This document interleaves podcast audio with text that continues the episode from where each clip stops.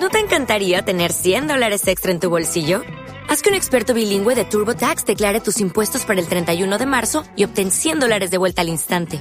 Porque no importa cuáles hayan sido tus logros del año pasado, TurboTax hace que cuenten. Obtén 100 dólares de vuelta y tus impuestos con 100% de precisión. Solo con Intuit TurboTax. Debes declarar para el 31 de marzo. Crédito solo aplicable al costo de la presentación federal con TurboTax Full Service. Oferta sujeta a cambios o cancelación en cualquier momento.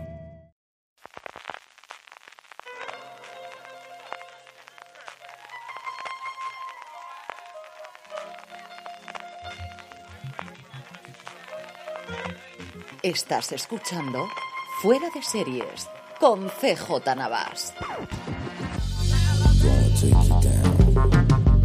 Bienvenidos a Streaming, el programa diario de Fuera de Series en el que un servidor CJ Navas te trae todas las noticias, trailers, estrenos y muchas cosas más del mundo de las series de televisión. Edición del jueves 24 de marzo. Antes de que vayamos con todo el contenido, permitidme recordaros que si sois aficionados a Star Trek, tenéis vuestro programa en Fuera de Series. Universo Star Trek, semana a semana, analizamos y comentamos todos los episodios de las nuevas temporadas, de las nuevas series de la saga galáctica. Ya tenéis disponible cuando me estéis escuchando esto, por un lado, el, análisis del tercer episodio de la segunda temporada de Picard y también del último episodio de la cuarta temporada y un poquito de análisis global de qué nos ha parecido de Star Trek Discovery. Allí donde me estéis escuchando, buscáis Universo Star Trek o como siempre en las notas del programa. Vamos con las noticias de un programa tremendamente americano y muy orientado a gente que tiene, bueno, pues posibilidad de ver cosas. Luego vamos comentando poco a poco, poco a poco. Lo primero, un proyecto que me tiene absolutamente fascinado alrededor de la vida de Johnny Carson, el rey de las noches americanas, el rey del late night, el que inventó de alguna forma, desde luego, si no inventó, depuró, adaptó y estandarizó el monólogo inicial, las entrevistas, las piezas musicales, el tener a cómicos, era alguien que creía y destruía carreras de cómicos durante su época de reinado en los años 80 y principios de los 90 tiene un proyecto que, ¿qué digo yo? Proyecto, proyectazo. Interpretando a el propio Carson, tenemos a Joseph Gordon-Levitt, que desde luego que le va como anillo al dedo cuando veis una imagen joven de Johnny Carson. Si lo habéis visto de mayor ya con el pelo blanco posiblemente no, pero el joven Johnny Carson. Y hay un par de documentales americanos que aquí no han llegado, que están muy bien sobre su figura. Pero es que además detrás de las cámaras creando David Milch, que lleva muchísimo tiempo sin hacer nada, el factotum de las mejores temporadas de policías de Nueva York, el creador de Deadwood, también el creador de LAC, pero eso HBO lo dice con la voz un poquito más baja, que lleva mucho tiempo sin tener ningún eh, proyecto. Hubo varios artículos en Estados Unidos de cómo había combatido sus demonios de drogas de adicción, pero especialmente las carreras de caballo. Yo recuerdo cómo Alan Sepinwall comentaba que la primera vez que le hizo una entrevista se la llevó al hipódromo de Santa Ana, si no recuerdo mal, que es el que estaba alrededor de Hollywood, y decía el propio Sepinwall que no iba a decir la cantidad de dinero que le vio jugándose en las carreras de caballos, que al final le sirvió como digo, eh, como inspiración para hacer LAC, de la que insisto, HBO no quiere decir absolutamente nada ni que se recuerde siquiera esa serie. En la dirección Jay Roach, el proyecto tiene el título provisional de King of Late Night, el rey del Late Night, porque aquí no lo traducimos esa parte. Como os digo, no tiene casa, no creo que tarde demasiado, porque tiene una pinta espectacular de un absoluto icono de la televisión americana. CW, que ha decidido hacer lo que mejor se le sale, que es, igual que Showtime, renovar, renovar y renovar mucha vez más. Hasta siete series ha renovado de una atacada antes de que llegue los upfronts, antes de que lleguen las renovaciones, cancelaciones y nuevas series de las cadenas en abierto. Por este orden y por un alfabético, All American, The Flash, Kung Flu, Nancy Drew, Riverdale, siete temporadas ya para Riverdale, ¿quién lo, iba a decir? Superman y Lois y Walker, cada una de ellas con tres temporadas. The Flans es la novena temporada, All American la quinta y Nancy Drew su cuarta temporada. La CW se encuentra inmersa en un proceso de venta, los propietarios, al 50%, que son Warner Media por un lado, que le ponen la W de Warner Bros. y la Paramount, que tiene la C de la antigua CBS, ahora reconvertida en Paramount, eh, quieren eh, darle carpetazo al asunto y alejarse un poquito de las cadenas lineales. Había una posibilidad de oferta de un conglomerado de cadenas locales americanas que mm, transmiten la señal de CW. No se ha vuelto a saber nada desde finales del año pasado, que saltó esta noticia, pero por el ahora lo que está haciendo CW y su jefe, Mark Pedovich, que lleva toda la vida, era un señor que todo el mundo confiaba hace 10 años que le duraría dos o tres años en el cargo y al final yo creo que ha sido el más longevo de todos los directores de cadenas en abiertos americana. Con esto le quedaría por saber cuál es su futuro a Batwoman, a Encantadas, a Dinastía, a In the Dark, a Legacies, Lens of Tomorrow, que no está todavía renovada, Roswell, esta reinterpretación de la serie clásica, Stargirl y luego los estrenos de este último año, el spin-off de All American llamado Homecoming, Los 4400, también este remake de la serie clásica que tuvo en su momento CW, Naomi y Tom Swift, que no están nada claro, de las cuales tres de ellas todavía no han estrenado nueva temporada. Stargirl estamos pendiente de la tercera, si no recuerdo mal, tanto y Roswell y Tom Swift exactamente igual. Sabemos que hay seguro encargado ese spin-off que comentábamos ayer de los Winchester eh, de, Supernatural y como os digo, hasta que se confirme la venta y veamos si los nuevos jefes de la cadena quieren mantener el curso de este tipo de eh, series o quieren tirar más por otro tipo de contenido, pues mm, business as usual para Pedovich y la CW. Y hablando de remakes, es que no haber ni un solo nombre conocido que no haga un remake y este es de los más raritos. Vacaciones en el mar, lo recordaréis, por los que estéis en mi quinta sobre todo los que tengáis un poquito más de edad. La serie original se llamaba The Love Boat, yo creo que todos recordamos la canción, el capitán del barco, el resto del personal, esos actores invitados en cada uno de los episodios, muchos de los cuales luego fueron estrellas famosísimas, va a tener un reboot en CBS porque, ¿por qué no? Pero eso sí, ya que vamos a hacerlo, rizamos el rizo. Y en vez de hacer un reboot en forma de serie, lo vamos a hacer en forma de reality. A eso, que recordamos costes, que además le damos un poquito de vidilla al mundo de los cruceros, que ha venido muy afectado por la pandemia.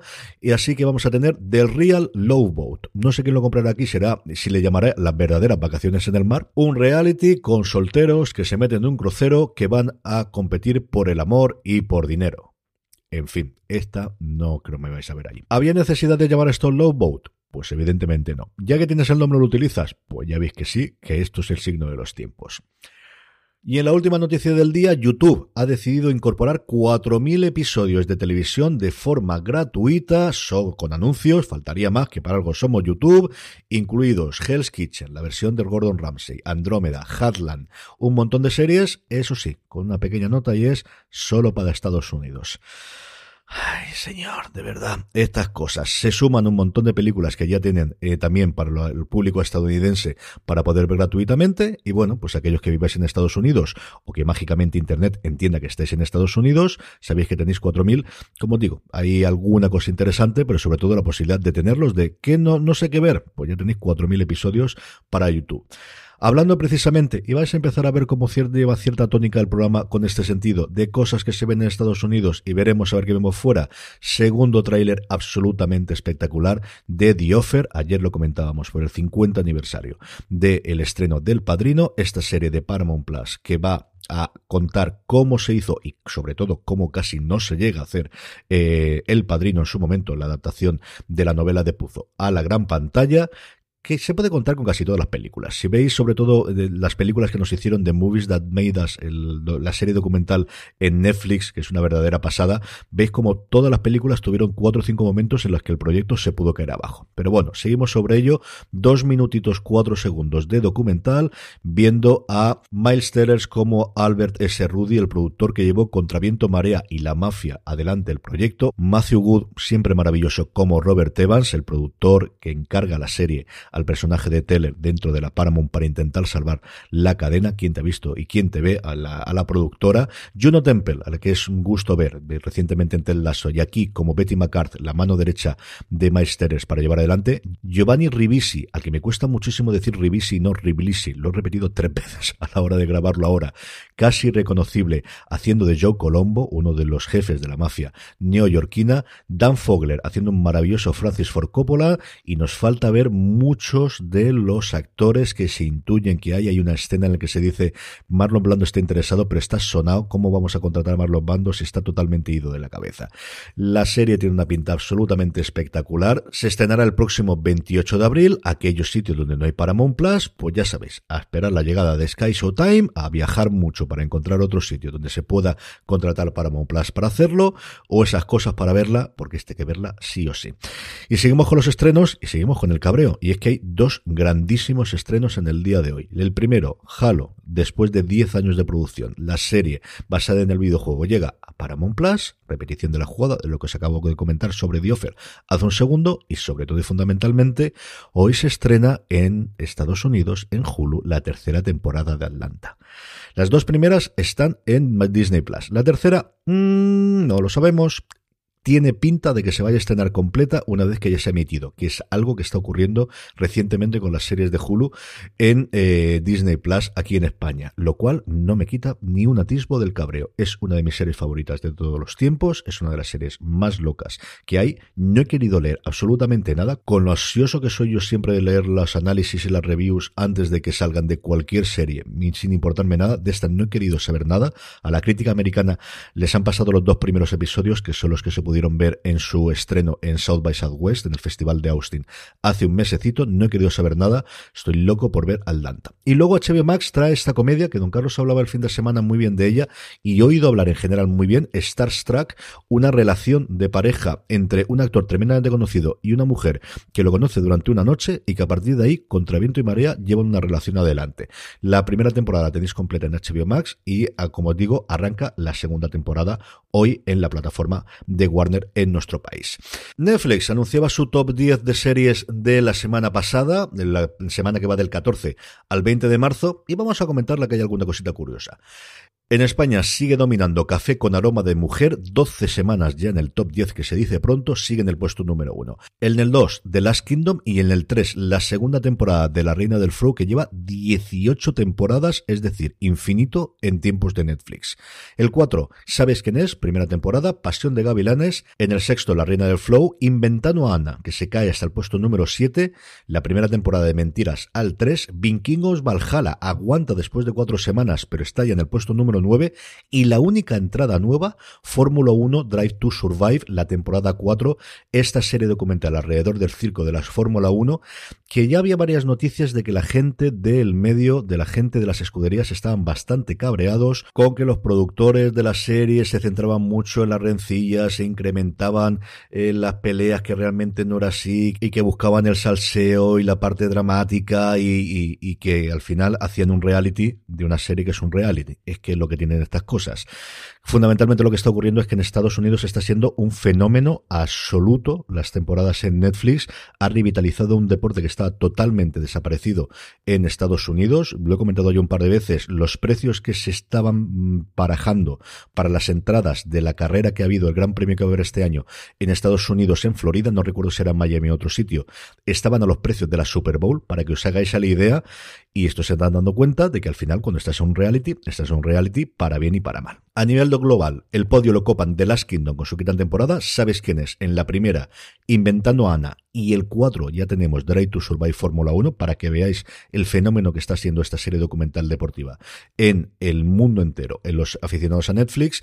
Y de habla no inglesa tenemos Propuesta Laboral 25-21 y Café con Aroma de Mujer en los tres primeros puestos. Dos series asiáticas y una serie latinoamericano copando los tres primeros puestos de las series de habla no inglesa dentro de Netflix, que sabéis que podéis consultar en top10.netflix.com. Y por último, la buena noticia del día es que TCM, el canal de cine clásico, lanza TCM Now, que sabéis que es como habitualmente se llaman a todos los canales de contenido bajo demanda cuando se incorporan a una plataforma, sea Vodafone, sea Orange o en este caso a Movistar Plus. Desde ayer ya está disponible para todos los clientes de la plataforma de Telefónica, sin coste adicional, con el lanzamiento de Michael Haneke, cineasta de nuestros tiempos, un documental que se estrenó con motivo del 80 aniversario del cineasta, en el que interviene el propio Haneke, Juliette Binoche, Isabel Huppert, Alexander Howard, Philip Ruggier, Ruben Ostrun y un montón de gente más. Pero realmente la noticia es los grandes clásicos que podéis encontrar en la plataforma. Y paradme, Cantando bajo la lluvia, Cinema Paradiso, King Kong. 2001, Uno desea en el espacio, Ciudadano Kale, Malas calles, Fort Apache, La vaquilla, El día de la bestia. Más recientes, Spotlight, Moonlight, 12 años de esclavitud. Y por último, porque la T de TCM es de Turner, que está dentro del conglomerado de Warner, grandes éxitos clásicos de la Warner Brothers como El halcón martés, Harry el fuerte, La lista negra o Presunto inocente. Así que a los aficionados al cine, junto con documentales, especiales y cosas por el estilo, sobre todo grandísimos clásicos, ya lo tenéis disponible aquellos que seáis abonados a Movistar Plus. Con esto terminamos por ahí. Para todos los Trekkies, recordad Universo Star Trek. Ahí nos vemos, nos escuchamos y los anunciaremos con tiempo cuando grabamos, que lo hacemos en directo, para que entréis en los comentarios, allí donde me estéis escuchando. Buscad Universo Star Trek y suscribiros. A todos vosotros, gracias por escucharme. Mañana volvemos para terminar la semana. Recordad, tened muchísimo cuidado y fuera.